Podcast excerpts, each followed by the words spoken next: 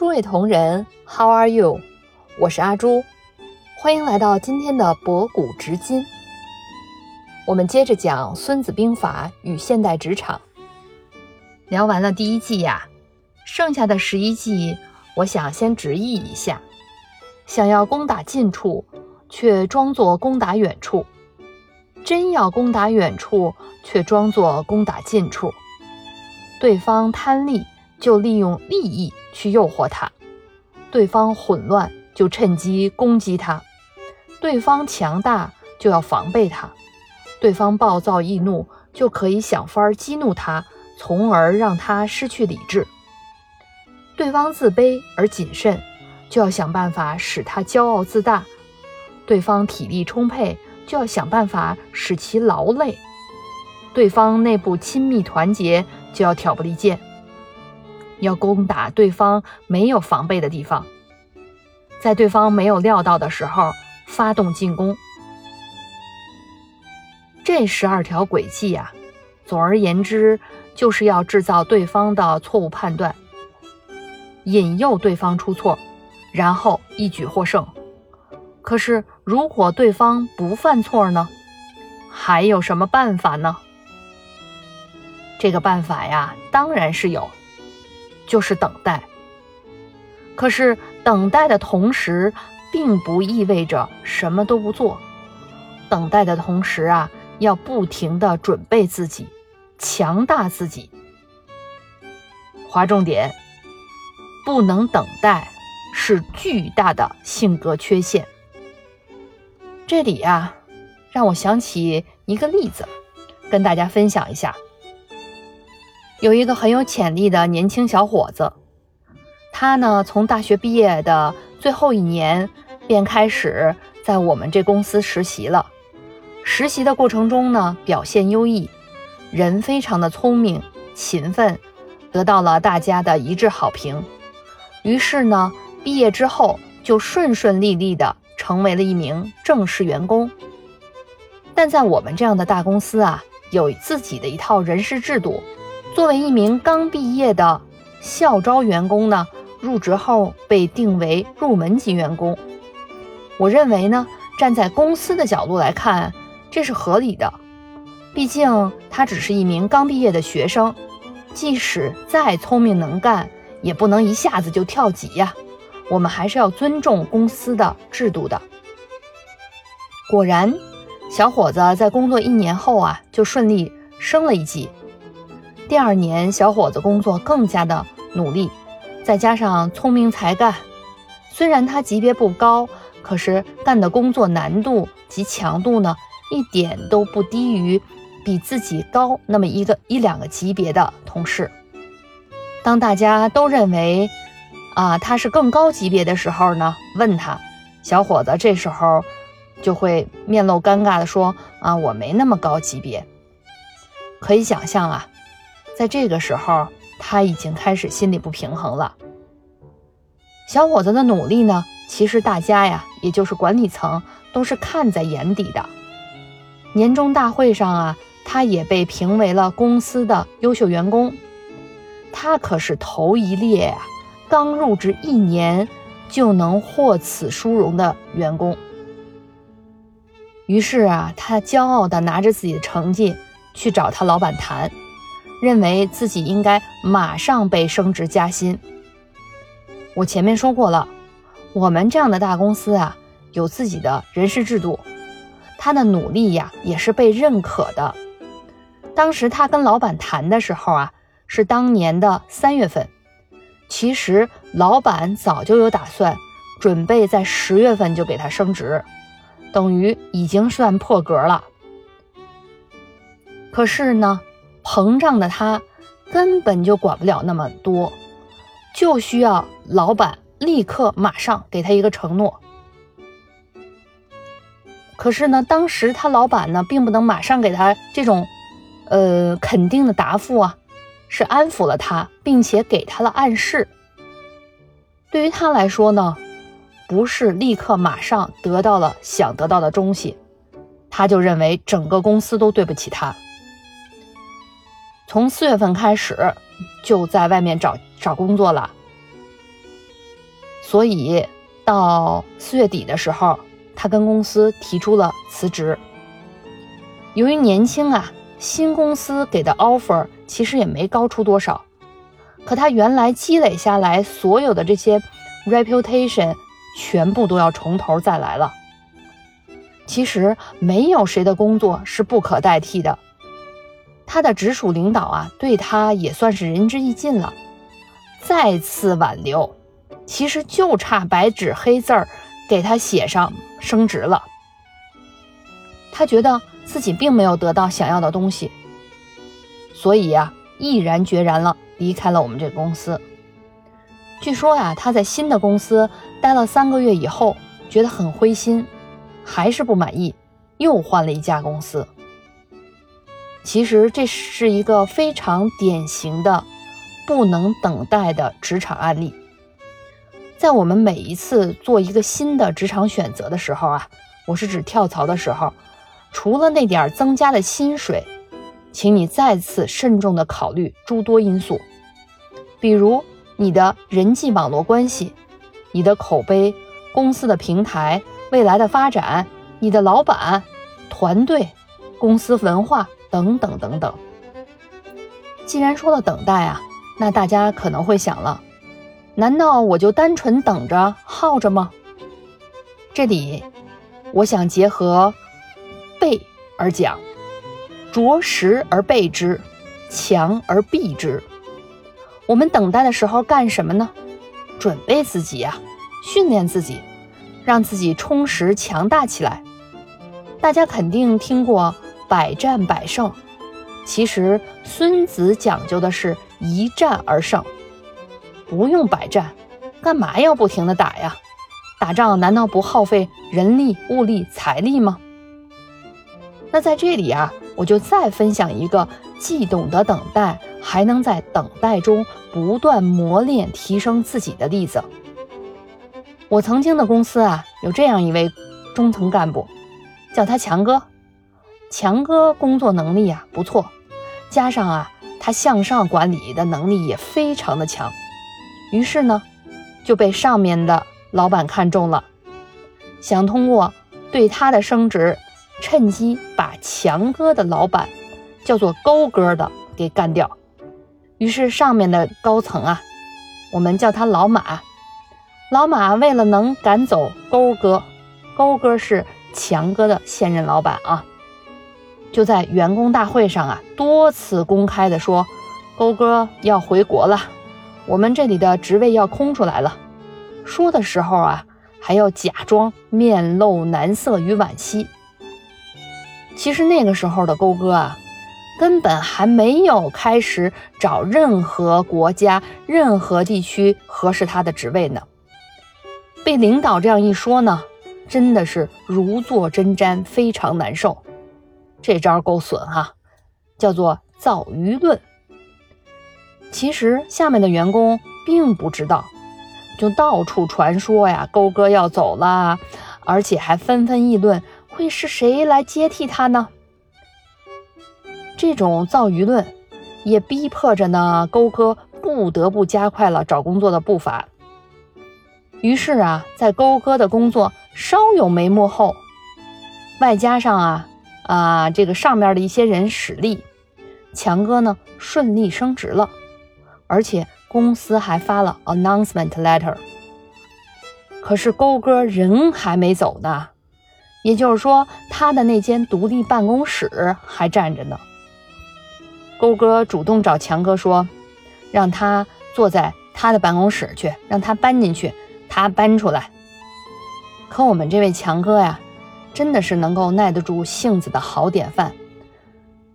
他虽然心中对勾哥有一万个不满，可嘴上及动作上表现出对勾哥这位前任老板极大的尊重。他说：“不用不用，我还不习惯进小屋呢。”勾哥又说：“那不成啊，你都升职了，怎么能还坐在这里呢？我都不是你老板了呀。”强哥顺势一变说：“老板，您可是我的大恩人啊，没有您，我怎么可能有今天呢？要不我换个座位，我坐那边。”他顺手一指。随后啊，强哥搬到了离上面高层，也就是老马很近的位置上。勾哥失位，本来这个时候就有不少人已经开始看他笑话了，而且那些曾经拍他马屁、巴结他的人啊，也开始转风向了。强哥能在这个时候还能帮着勾哥维系一下仅存的那点面子，勾哥也就顺理成章的在他的小屋里继续坐着了。强哥呢，坐在他的座位上，非常的低调。从不彰显自己的权利，就这样啊，他忍了长达半年之久，直到勾哥走了，他才正式搬进那间办公室。可是他坐在外面的这半年啊，后来听他讲，他说他在韬光养晦，因为他所坐的位置离那个上面高层老马很近。强哥利用这半年，每天早上早到。跟老马问候一下，聊聊工作，因为那个时候办公室啊人最少，他每天勤汇报的行为也不容易被发现。还有啊，他就是利用那段时间好好的观察了老马。他说，经过那半年细心的观察，他可以容易的从老马的动作、神态、表情判断出老马当天的心情，判断出老马最关心什么。老马每天的工作生活习惯，等之后他搬到小屋里，他可以游刃有余的通过对老马表情的判断，决定接下来说什么话，做什么事儿。瞧瞧，我们从强哥身上看到了耐得住性子的等待，与等待中不断的充实准备自己，让自己做到一战而胜。聊完了等待与准备，我还想说说这个轨迹中的逸而劳之。古代战争时对此句的解释是说：操善用兵不可轻举，不如以久持之。毛泽东总结红军战术的时候说：敌进我退，敌驻我扰，敌疲我打，敌退我追。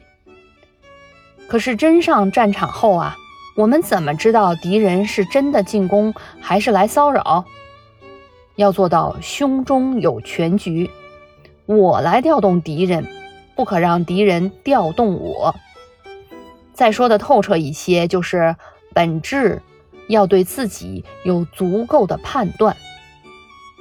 说个我自己的例子吧，前面我就说过，我曾经空降到这个公司担任领导干部一名。引来下面各类员工，特别是老员工的不适。虽说当然有多种情况，有不服我这个空降的，有觉得我这个人要求太高，不舒服的，气场不合的。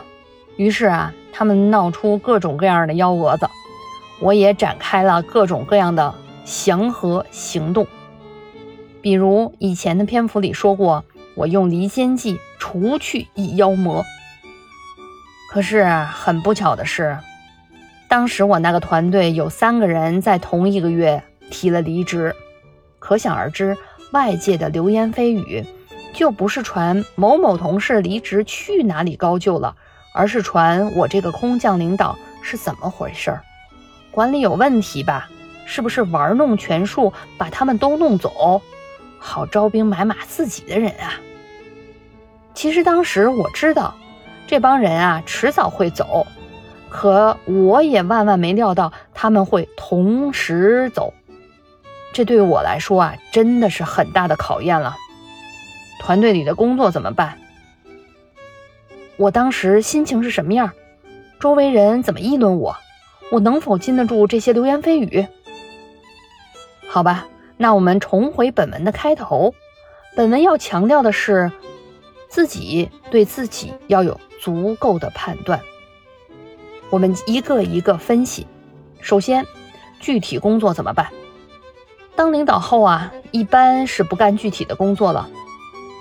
可当时我是怎么升职的？就是能干啊！曾经一个部门的活儿，基本上自己都能干得了。所以既能当得了指挥，也能当得了乐手。在那个时候啊，我就主动承担了一个半同事的工作。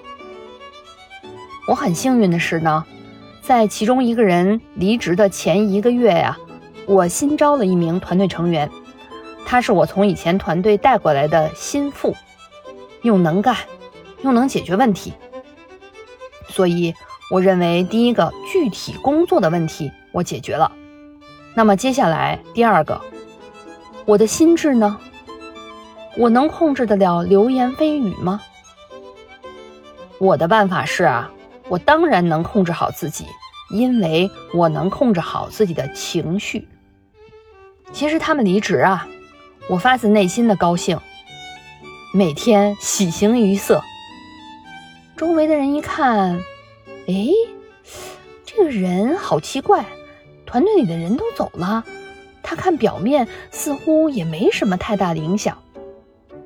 自然了，流言就不攻自破了，因为大家摸不透我是怎么想的。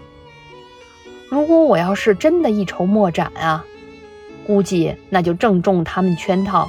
流言可真的不是一时半会儿能平复得了的。接下来的日子啊，我就抓紧时间寻找合适的人才，其中包括以前团队里的干将。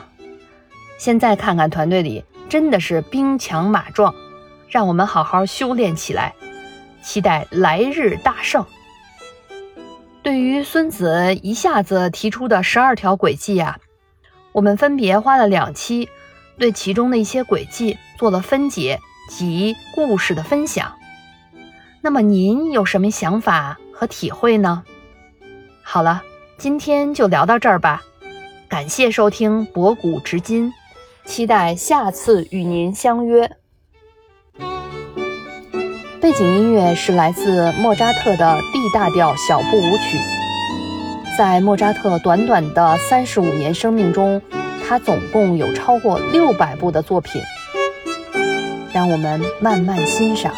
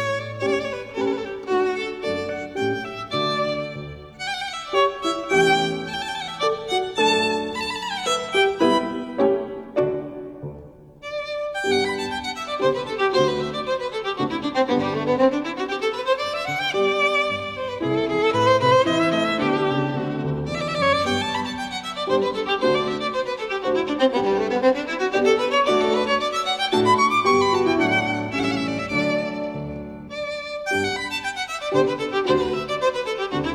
you